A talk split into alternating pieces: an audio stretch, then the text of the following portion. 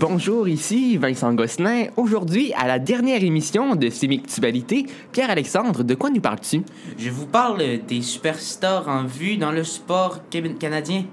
Merci. Marc, de ton côté, de quoi nous parles-tu cette semaine? Eh bien, je vais parler de la compétition de jeux vidéo organisée par le streamer Zerator. Et finalement, je ferai un petit bilan de cette saison et je vous ferai mes remerciements pour la saison. Bienvenue à Sémictualité.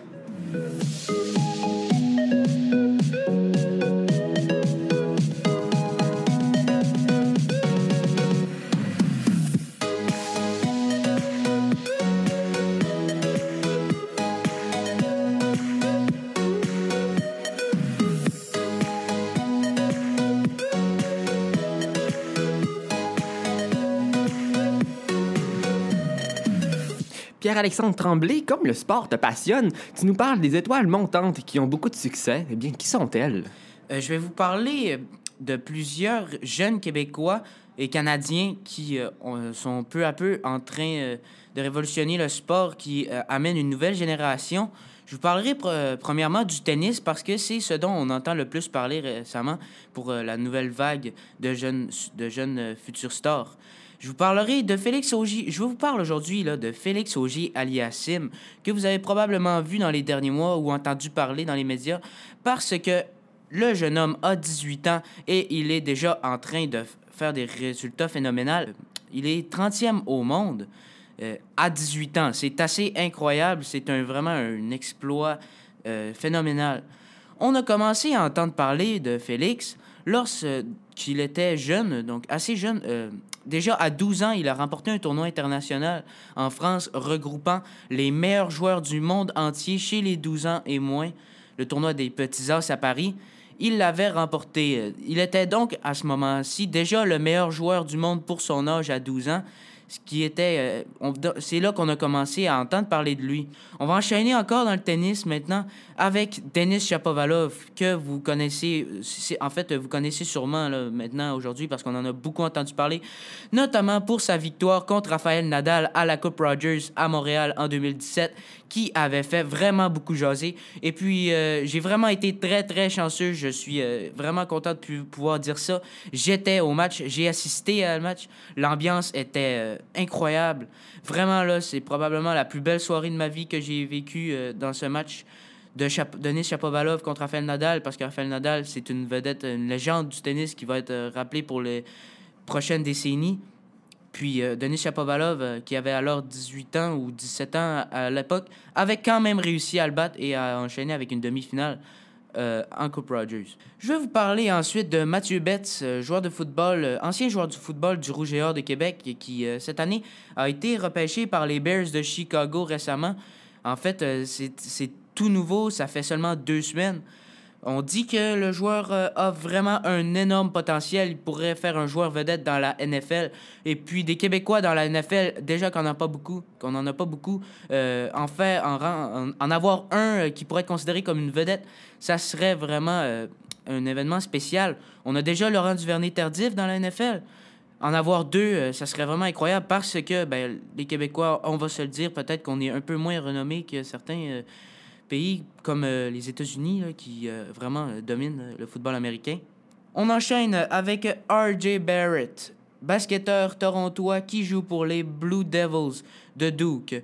Il a remporté le prix cette année de MVP, donc Most Valuable Player, qui veut dire qu'il était probablement le joueur le plus utile à son équipe, voire le meilleur joueur de la ligue entière de la NCAA, Ligue universitaire américaine. Il est considéré comme l'un des meilleurs joueurs de sa génération. On a des grandes attentes sur lui également. Euh, il va être euh, probablement repêché parmi les premiers athlètes euh, au prochain repêchage de la NBA. Sa carrière est à surveiller de proche. Mathieu Chouanière, je peux parler aussi de Mathieu Chouanière, qui est un joueur de soccer qui joue pour l'Impact de Montréal. Il est natif de Saint-Alexandre au Québec.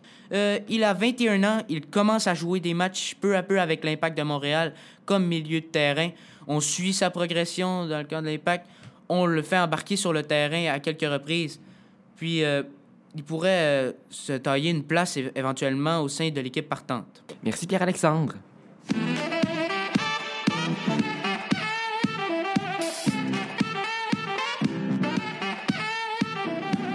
Vous écoutez Sémictualité avec Vincent Gosselin, Marc Pelletier et Pierre-Alexandre Tremblay. La fin de semaine dernière s'est déroulée la ZLAN. Il s'agit de la plus grande compétition de jeux vidéo en France. Marc Pelletier, et tu as suivi cette compétition hein, cette fin de semaine? Euh, oui, euh, la compétition de jeux vidéo organisée par le streamer Adrien, donc son pseudo c'est Zerator, s'est déroulée ce week-end au Palais des Congrès de Arles. Ben, en fait, c'était simplement 196 répartis dans le hall du Palais de- des Congrès du pays d'Arles, dont sont joueurs de jeux vidéo, et participent à la ZLAN, un tournoi orga- organisé par Zerator.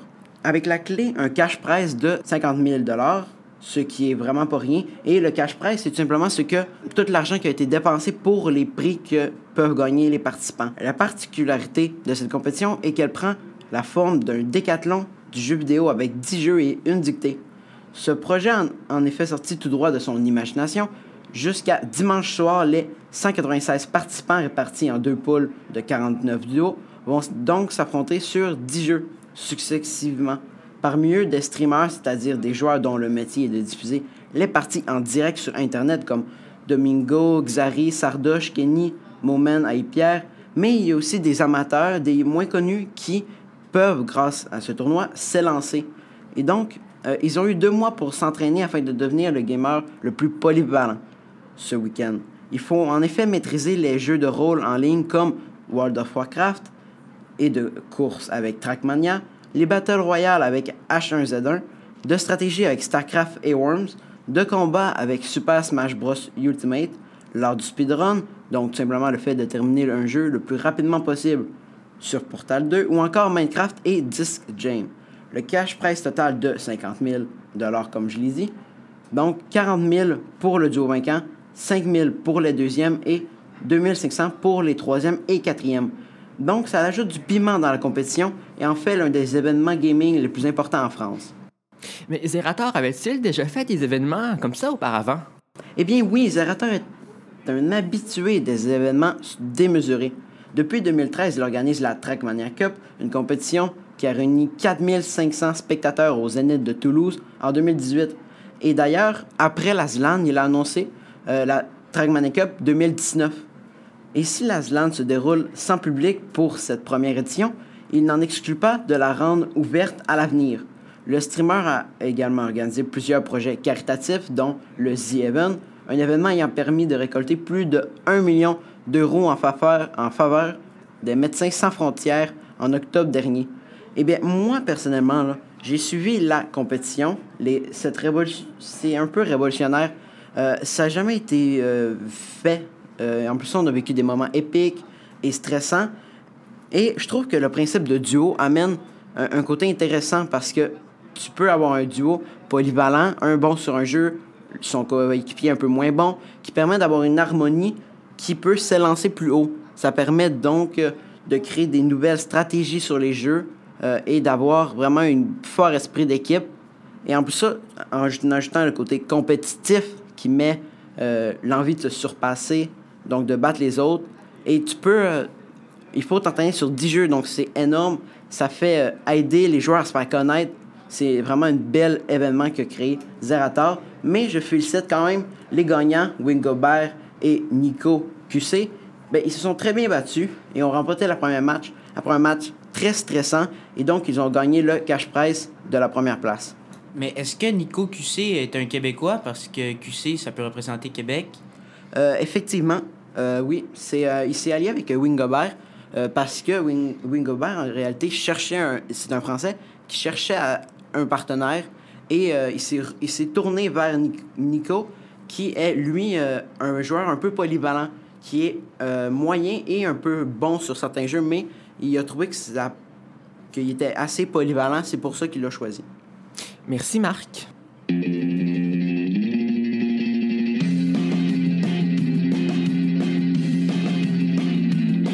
Pour vos commentaires, vos questions et vos suggestions, écrivez-nous par courriel à l'adresse suivante balado@sdec.éducation.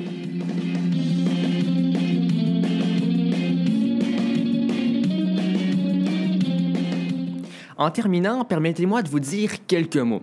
Eh bien, vous venez d'entendre la dernière émission de Sémictualité de la saison. Heureusement, nous reviendrons l'année prochaine dans une toute nouvelle formule. Mais Pierre-Alexandre, tu as quelque chose à nous dire en terminant? Oui, euh, avant de dire ce que j'ai à dire, je tiens à remercier euh, profondément Vincent et Marc Pelletier qui sont ici euh, à côté de moi à la table pour leur travail exceptionnel, pour leur appui, euh, pour leur aide au sein de ce projet de ces mutualités. Bon, moi, c'est ma dernière saison avec euh, ces mutualités. Euh, L'année prochaine, je ne serai pas de retour si ce n'est par contre parfois pour faire des remplacements. Peut-être que vous allez me réentendre au micro. Mais officiellement, je ne serai pas là à toutes les semaines. Donc, vraiment, merci à tout le monde et merci à vous, chers auditeurs, de nous avoir écoutés. Ce fut un plaisir. Merci Pierre-Alexandre, merci beaucoup d'avoir accepté de faire partie de cette aventure et d'embarquer avec nous dans ça. J'ai vraiment aimé ça. Eh bien écoutez, moi aussi, ça m'a fait plaisir de faire ça avec vous. Euh, c'était une belle aventure. Absolument, merci. Je tiens également à remercier un merci tout particulier à Monsieur Lavoie, qui a fait un travail exceptionnel. C'est grâce à lui, Systémique Tubalité a vu le jour. Il nous encadre vraiment à chaque semaine. Il, est d'une grande aide. Et vraiment, il y a toujours de très bons conseils parce que c'est lui qui écoute nos émissions à chaque semaine. Il écoute nos émissions à chaque semaine et nous conseille également. C'est lui que je vais déranger à son bureau pour des questions. Mais euh, il a fait un excellent travail, c'est exceptionnel. Merci vraiment, Monsieur Lavoie. Euh, merci également à Anne-Catherine Couillard qui est venue faire des remplacements. Madame Bourbonnais qui nous a également appuyé dans ce projet-là. Monsieur Tremblay qui est venu faire des chroniques économiques au cours de la saison. Également tous nos invités, je pense à Monsieur Morgan, à Philippe Tardif, Lauriane Boudreau et Alexandre Harvey également qui sont à quelques reprises. Merci à la direction de l'école et à la Fondation Autrice également pour leur appui financier. Sans eux, ces mutualités auraient été impossibles à réaliser. C'était très important d'avoir un, soutien financier. Mais cela dit, Pierre-Alexandre, merci vraiment à nos auditeurs. C'est pour vous qu'on fait ça. On désire vous informer. Merci vraiment d'être aussi, nombreux, fidèles chaque semaine. Merci pour vos bons commentaires quand vous m'abordez dans le corridor. C'est pour vous qu'on fait ça on a beaucoup de plaisir également. Je vous ai dit qu'on revenait l'année prochaine dans une nouvelle formule. Si vous avez des suggestions, des commentaires pour la prochaine saison, vous pouvez nous écrire sur notre adresse courriel. Vous l'avez entendu euh, dans les euh, virgules toute l'année. Eh bien, c'est balado.sdsc.éducation, balado, B-A-L-A-D-O. Également, merci à M. Lavoie qui a enregistré les virgules sonores. À venir dans les prochaines semaines, il y aura les meilleurs moments. Trois émissions euh, qui contiendront les meilleures chroniques de ces mutualités. Et également, Avis au mordu de politique pour l'été, vous pouvez suivre 100% politique, mon balado de politique, si ça vous intéresse, durant l'été. Puis euh, également, si je peux me le permettre, même si je ne serai pas là l'année prochaine, je vous, euh, je vous conseille de l'écouter. Euh, vraiment, c'est un beau projet. Puis merci à tout le monde, merci à toute l'équipe. Merci. Eh bien, moi, j'aimerais dire que ben, PA, ben, je trouve ça un peu plate que tu ne quittes forcément, mais j'ai trouvé que tu étais présent, tu étais bon, et merci beaucoup d'avoir été dans cette aventure. Et euh, merci aussi à toi, Vincent, d'avoir pensé à nous. Euh, puis d'avoir créé ce projet ensemble. On a fait une chose dont je suis fier, je suis content. Oui. Et euh, je me remercie toutes les personnes que Vincent a énumérées plus tôt. et c'est ça pour mes remerciements. Et pour une dernière fois, Marc Pelletier, Pierre-Alexandre Tremblay, je vous dis merci beaucoup à vous deux. Merci. Merci. Ici Vincent Gosselin, merci beaucoup de votre fidélité. Tenez-vous informés durant l'été et à l'année prochaine.